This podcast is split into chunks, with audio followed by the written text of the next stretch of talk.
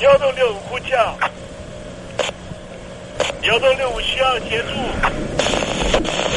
幺洞六五呼叫，幺洞六五需要协助。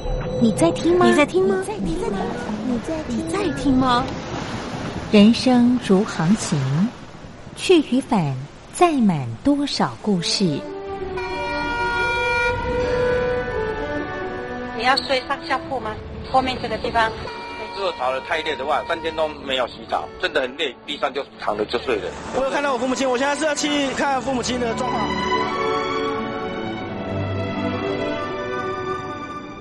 聆听故事湾，让每个故事找到属于自己的码头。我到了那儿以后，我们就往妈妈家去。我一到那边，就感觉我妈妈已经她能够活活下来都不容易。我知道，他没他没跟我讲，我也不敢问，好好苦。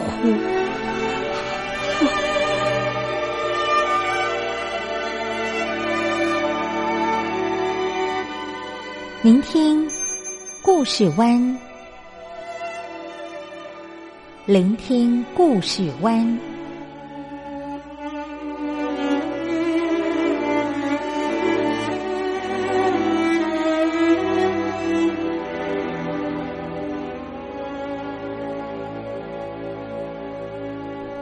故事总有一个停泊的港湾。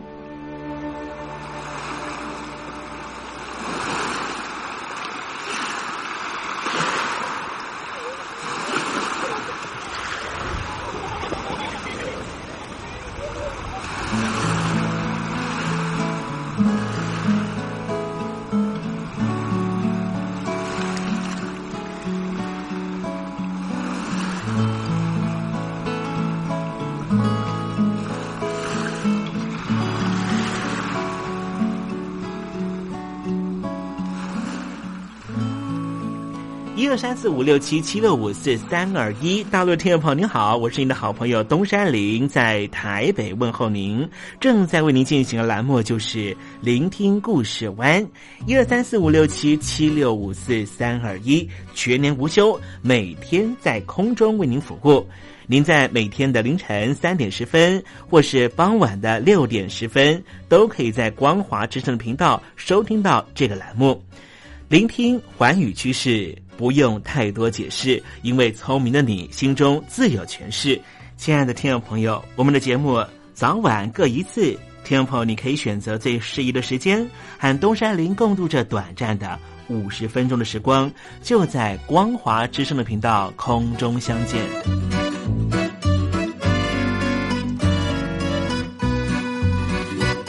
听众朋友，收听、聆听故事湾东山林的节目，到底能够听到什么样的内容呢？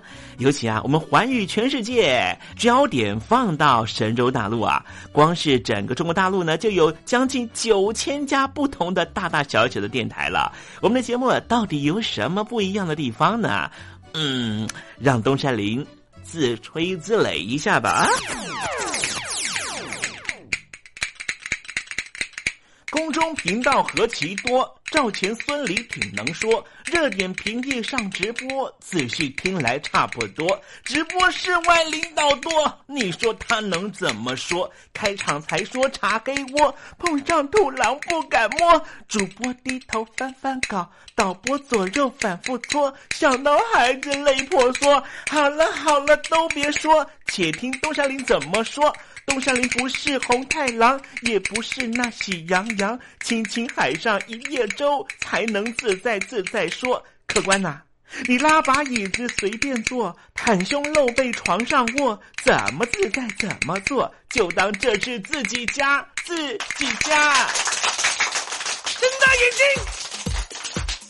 ，show time！Hello，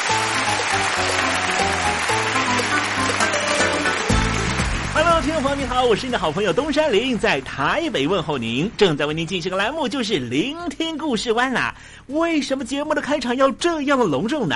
因为在凌晨三点钟的时候才进行我们的节目啊。听众朋友可能正在打瞌睡之中，或是呢在睡梦之中，所以呢要赶快把听众朋友呢让那瞌睡虫踢到九霄云外啦。听众朋友，今天的节目非常的精彩，千万不要错过喽。那么精彩的内容到底包含了什么呢？赶快让东山林为您报告。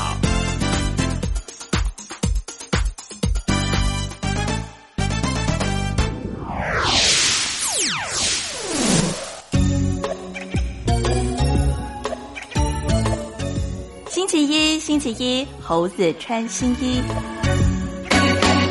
今天是冬至啊，不晓得听众朋友呢有没有吃一些汤圆呢？哎，这个过过冬至节了哈啊，冬至到了以后呢，哎，好像呢啊满城飞雪哈，哈 哈尤其是啊北方城市的朋友，应该更能够感受到这个北国春春的感受了啊。好，今天在时政你懂懂的环节里面呢，我们来谈谈这个日本了。日本呢，这个在三三一的大地震之后呢，曾经呢。呃，承受到这个核电厂爆炸的这个风险哈，呃，这个危机产生之后呢，也使得呢，呃，日本的这个呃某一些地方的食物哈，几乎大家都不敢吃。在台湾这边呢，呃，最近也是呃在讨论这件事情啊，因为呢，台湾是禁止呢日本的食品哈，尤其那些呢有可能有风险的、受到辐射污染的食品呢，两年之内。不能够呢啊，这个进到台湾啊。可是呢，先前的这个公投的结果呢，哎，就在这个这个月底哈，十二月底的时候呢，呃，将会终止。那所以呢，现在台湾的朋友也很担心，说，哎呀，日本的这个进口的食物呢，呃，是不是还能够做这个比较严格的把关了啊？嗯，好，待会呢，我们在时政你懂的环节里面呢，我们就来谈谈了。呃，这个核爆之后啊，不能说核爆了，因为地震之后呢，核电厂的爆炸之后呢，当然让这个整个日本人呢都非常的担忧。但是呢，他们的生活呢也逐渐的步入了正轨，包含了是重启核电的这件事情啊。好，待会再跟听众朋友聊聊这方面的话题。那么今天节目的下半阶段为您进行的环节就是文学星空喽。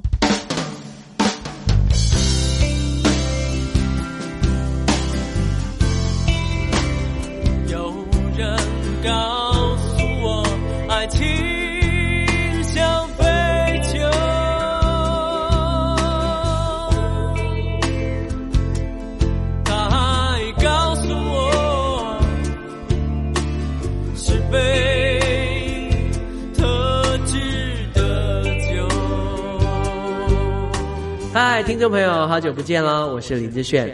葡萄熟了才能酿酒，心成熟了才懂得爱。希望你会喜欢我的收情歌，也邀请您收听东山林的节目。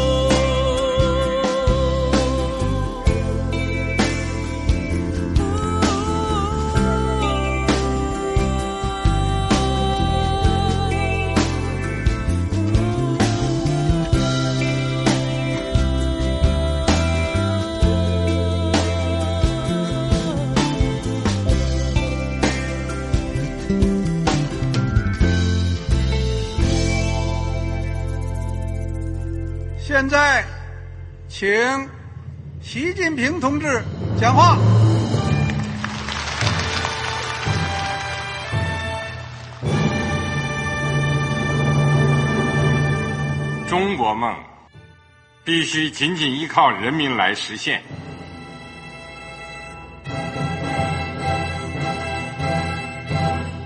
好国民得关心家事、国事、天下事。呃，谢谢发言人。我们注意到，现在那个外面有很多关于前中央政治局委员周永康的一些消息和报道。我不知道发言人对这个事情有没有什么可以呃透露、可以披露的。国家对于公事啊，不是什么东西都要公示的。我只能回答成这样了，你懂的。那么作为天津市来说，每年要偿还的这个公路建设的贷款量有多大？哎，这个郝国民这个偿还的得回避时政敏感议题，因为他这个这个事儿我就不好再说太细。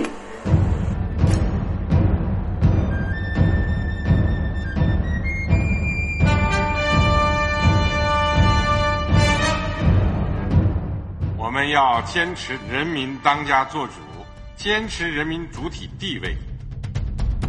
任何官方不宜说太细，期望您体谅的话题，尽在实政，你懂的。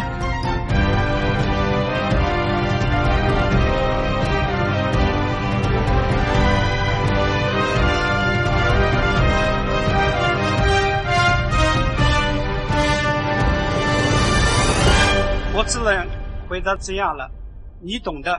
那些官方无法为您说太细的事情，就让东山林为您详细的说明白。天婆早上好，晚上好，正在为您进行的栏目就是聆听故事湾。此刻为您进行的环节就是时政，你懂的，一同关心焦点话题。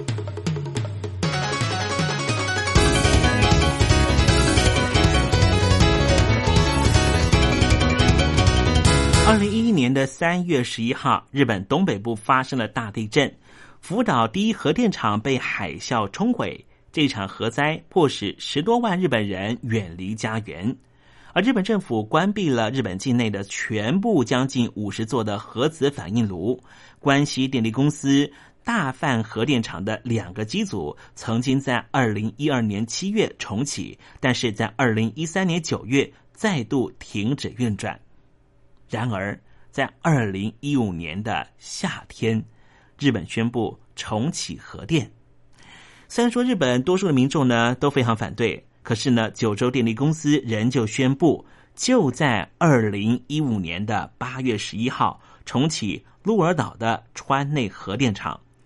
这是日本第一个通过了核电厂新安全规范而重启的机组，也结束了日本将近两年的零核电时间。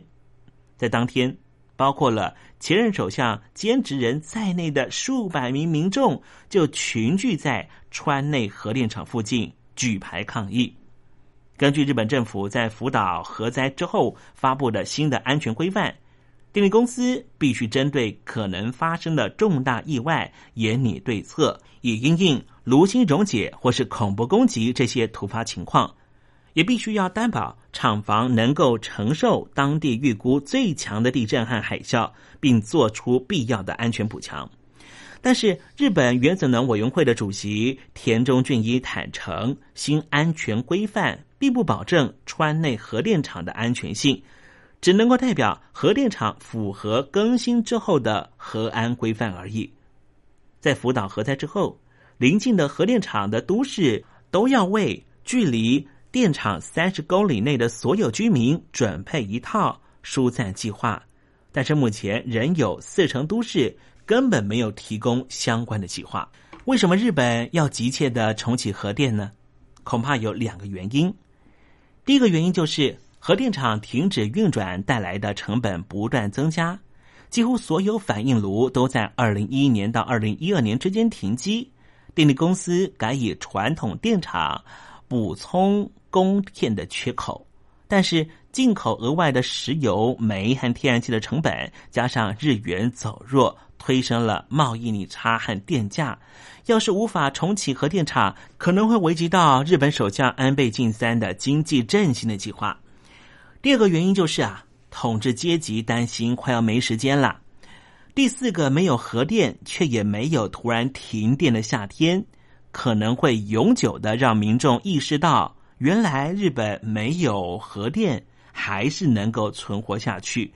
因此，自民党在重掌政权十五个月之后啊，就准备好面对重启核电的政治风险。所以，东京当局啊，就希望呢，日本国内的一个 NGO 团体呢，呃，相对于比较有独立性的原子力规制委员会，能够缓和民众的恐惧。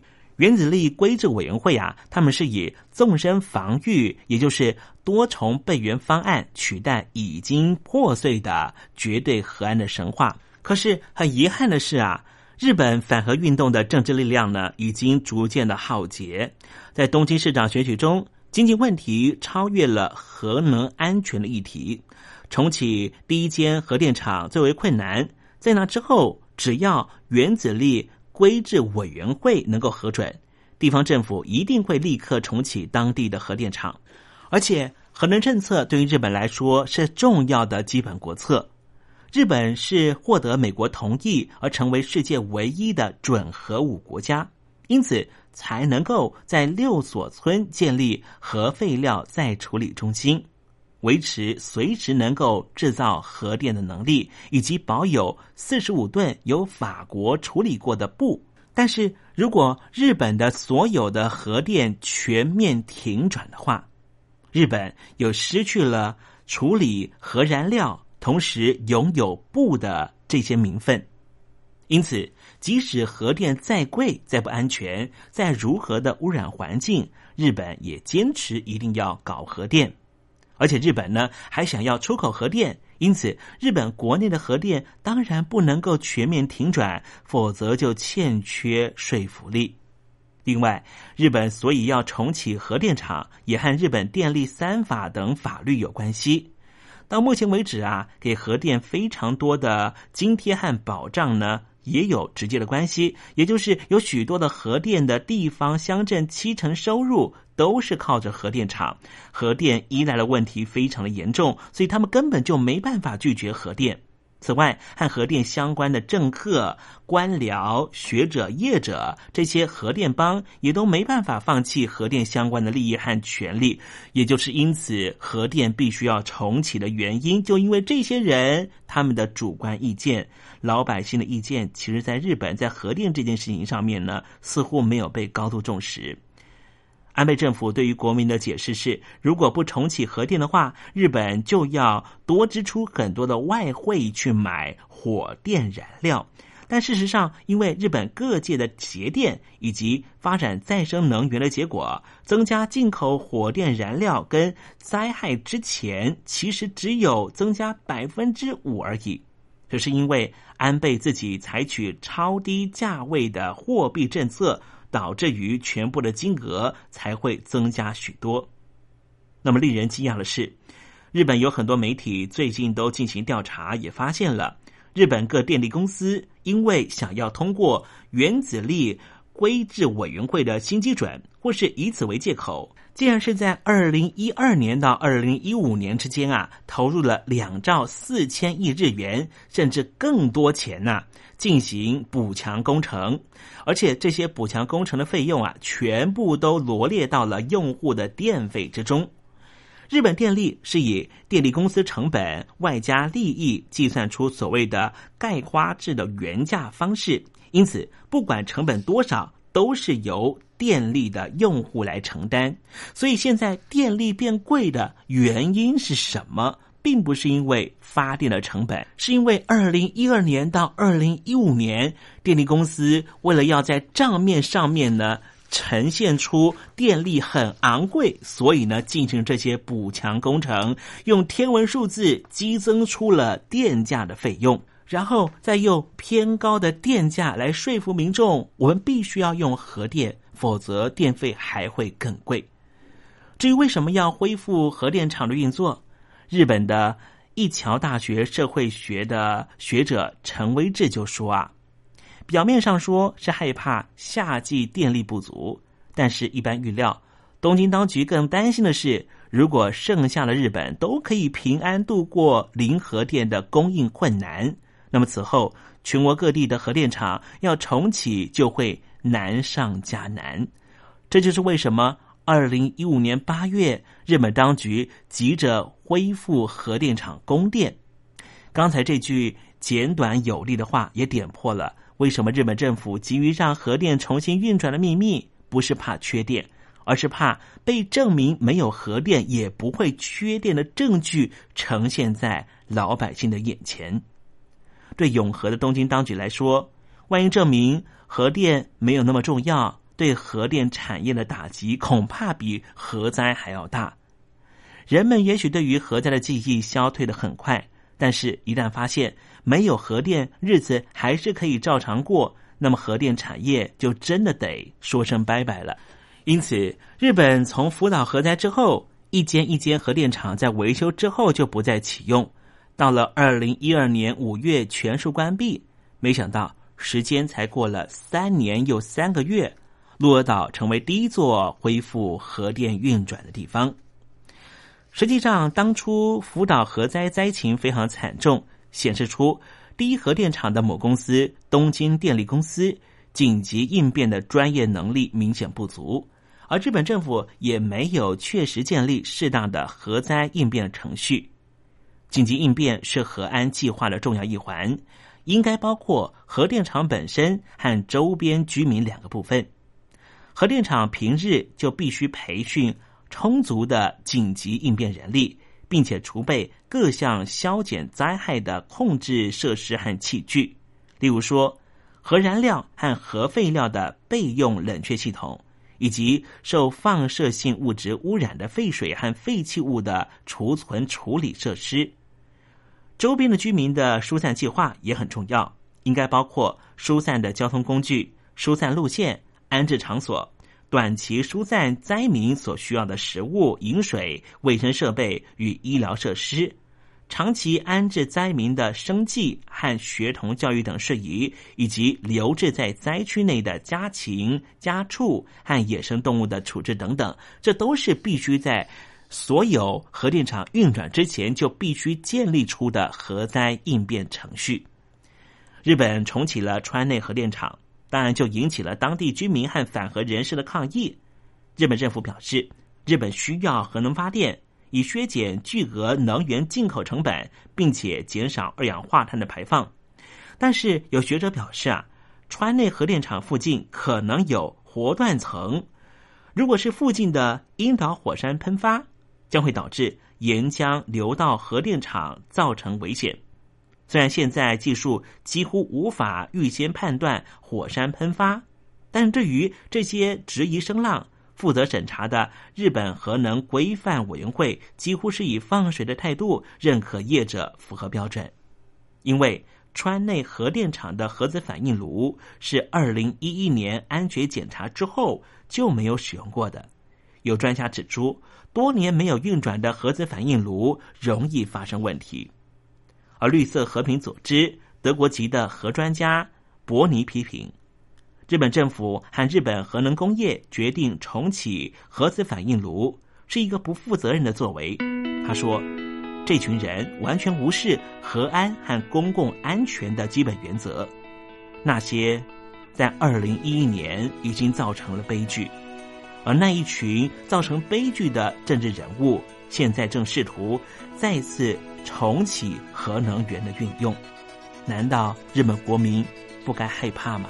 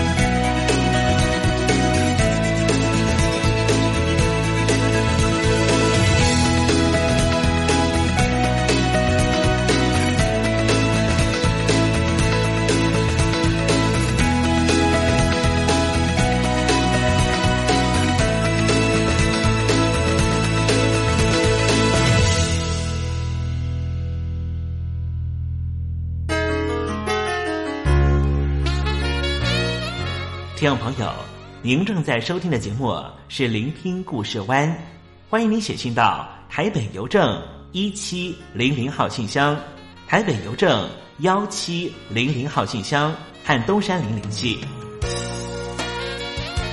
东山林就是东边的山里有只麒麟的东山林，东山林等候您的来信哦。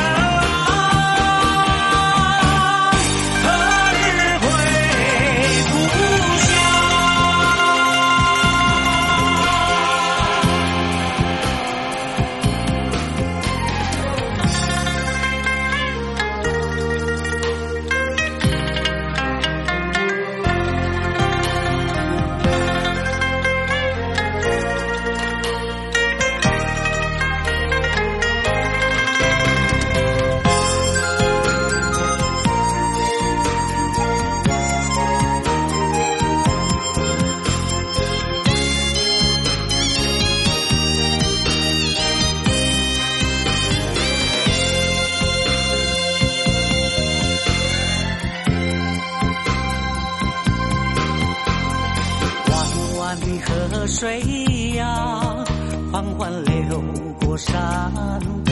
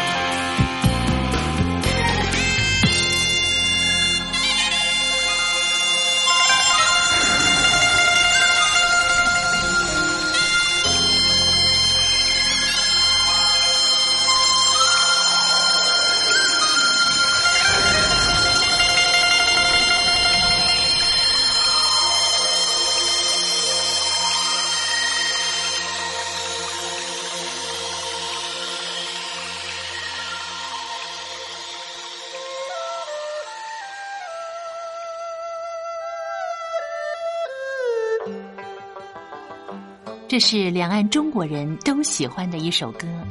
小城故事多，充满喜和乐。如果主持人播错了速度，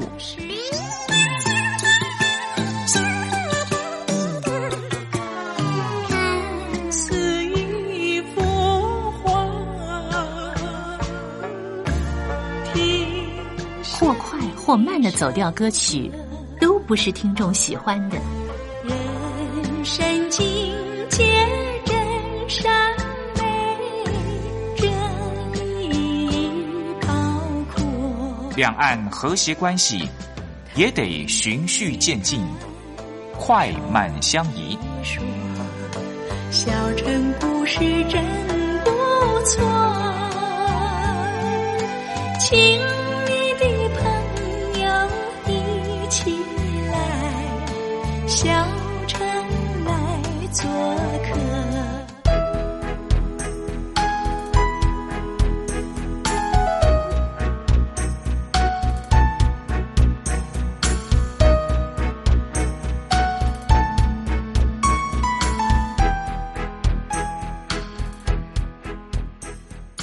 活中少不了知性的真，生活中少不了理性的善，生活中也少不了感性的美。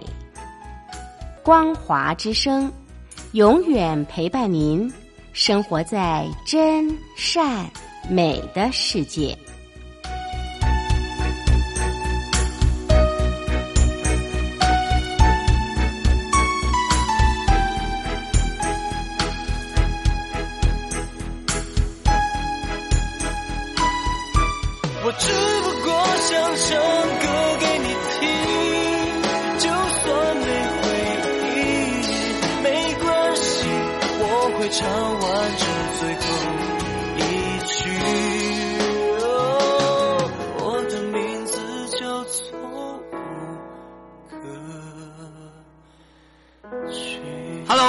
听众朋友，你好，没错，我就是吴克群。不管你现在在做什么，不管你现在在哪里，吴克群和光华之声在台北问候您。我只不过想唱歌给你听，用尽我全力，一首歌。这里是光华之声。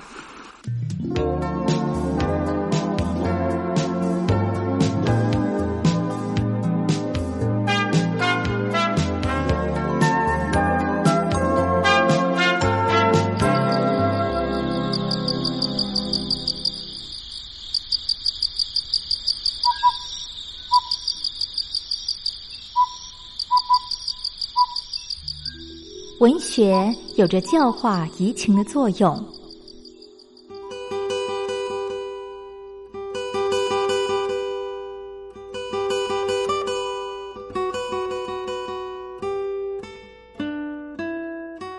它开辟了你我的视野，转变我们的气质，陪伴我们度过生命中的每一段起伏跌宕。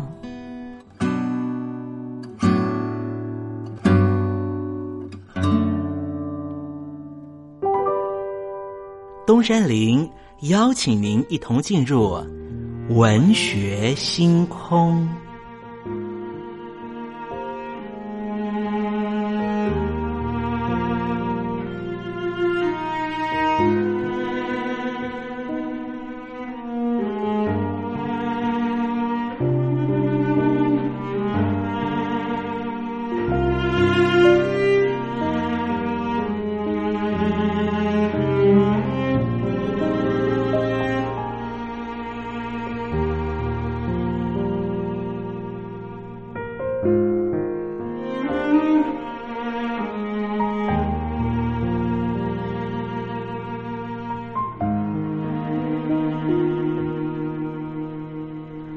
文学星空，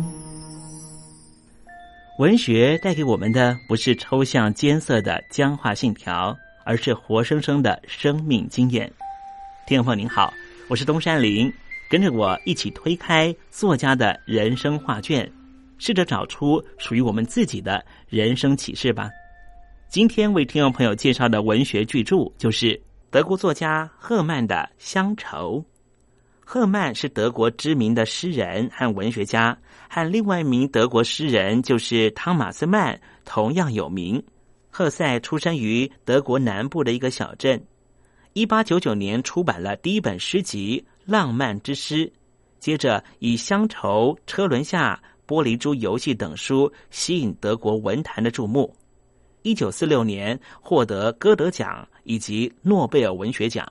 赫塞的乡愁共分为八章，包含了童年、暮情、青春、友谊、追寻、返乡、沧桑、死别八章。以小说的文体，借由故事的主题人物佩达·卡蒙进德探索自我的追求、自然的包容、文明的虚饰、对生命的执着这些主题，构成整本书。以乡愁为名，用意是表达作者对自然、人生中幸福、宁静等特质的爱慕。不仅以家为乡，作者显然更希望以书中人物一生的际遇，其中所拓展的喜怒哀乐、人世风光作为怀念的对象。赫塞习惯于将自我内在的感触融入作品主要人物的思维，以书中的我讲出作者隐藏在内心深处的话，所以他的作品几乎都是他自己每一个阶段的心灵自传。乡愁便是作者这一类风格的早期作品，全书以第一人称我，也就是佩达本人作为叙述者。叙述之初，佩达已经是一位历经风霜的中年人。他以此刻的心理认知回顾自己从少年、青年到现在对于生命的经验和体认。故事便由佩达的出生地阿尔卑斯山山脚下的一个小村落讲起。读者在这里看到自然界的重伟力量。故事主角佩达的双亲。肯拉德伯伯等等，来代表家族精神，一种融合忧郁、质朴却又略带讥讽的处事态度。而全书的行笔或是佩达叙述的口气，就像卡蒙敬德一族的气质一样，在诚恳的诉说的同时，又潜入了一丝对周遭人物敏锐的解析，带有一种散发忧郁的幽默感。介绍家乡环境之后。佩达转而叙述自己的纯情暗恋和夏利德的友情，创作的开始，接连暗恋之后，独自流浪旅行的过程，以及好朋友波比的逝世。小说结束之际，佩达已经从文明的社交生活回到湖畔，住在自然的家乡。作者以第一人称的自传方式为文。一方面使得过去的人事物景充满即刻的新鲜感，另一方面也使得过往的经验获得叙述者成熟观点的诠释。而且作者还把主角人物设定成书评撰写者，而他最大的想望是什么呢？就希望能够写出更古的文学作品。赫塞。确实是透过佩达的口吻，成功的以《乡愁》这本书的内容实证了书中作者的气球。如果听众朋友要问，赫塞的《乡愁》到底是一本什么样的书？东山林会说，这是一本偏向励志性的健康读物。好了，今天的文学星空为您推荐的文学作品就是赫塞的《乡愁》。希望听众朋友能够拨冗阅读。当我们真实的进入这本书的情境，透过反省思索，一定可以获得踏实的心得。文学星空，我们下回见。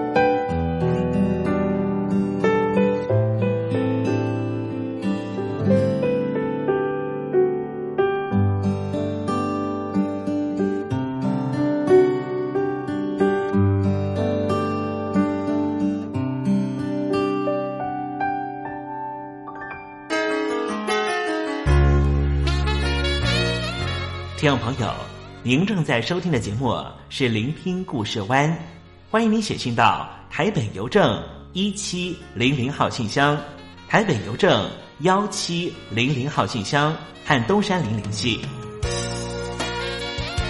东山林就是东边的山里有只麒麟的东山林，东山林等候您的来信哦。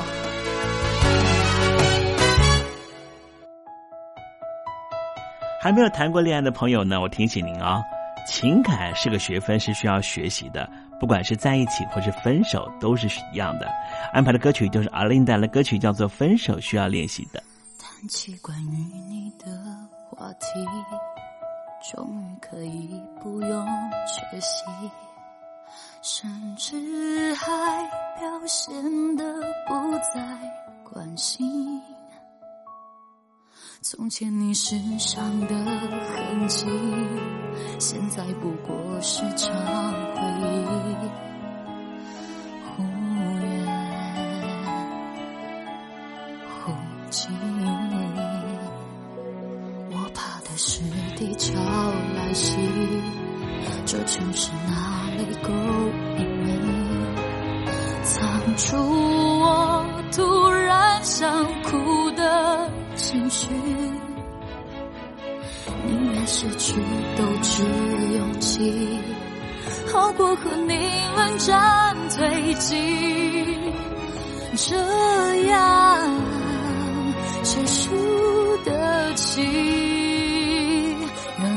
手是需要练习的，等时间久了会变勇敢的。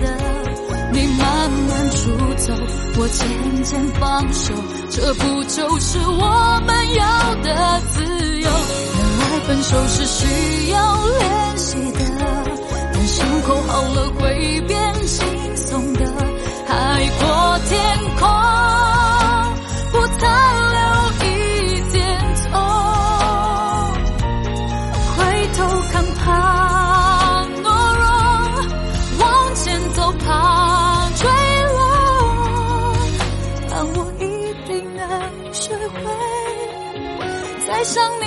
是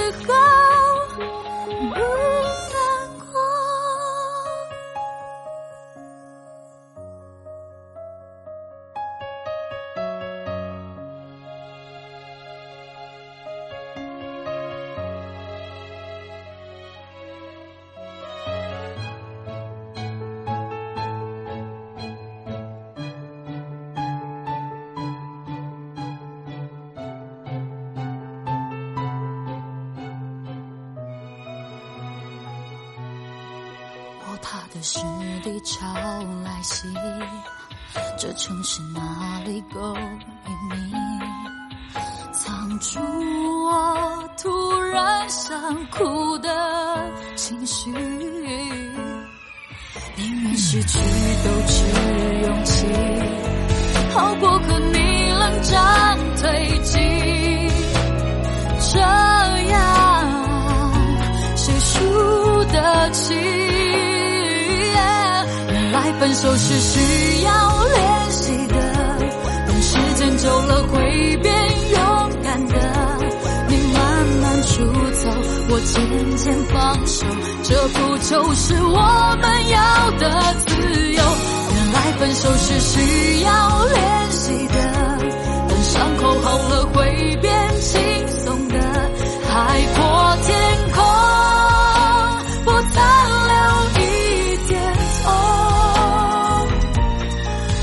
头看怕懦弱，往前走怕坠落。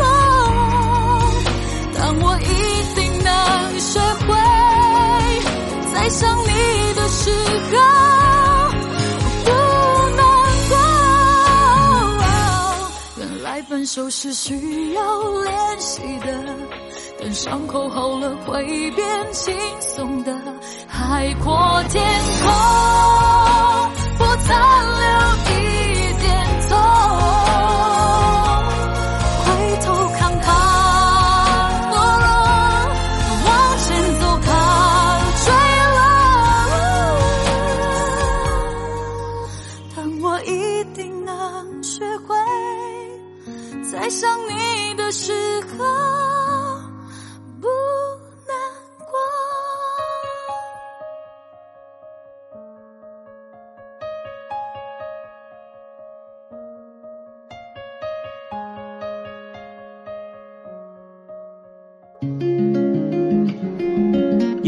青青着地垂，杨花漫漫搅天飞。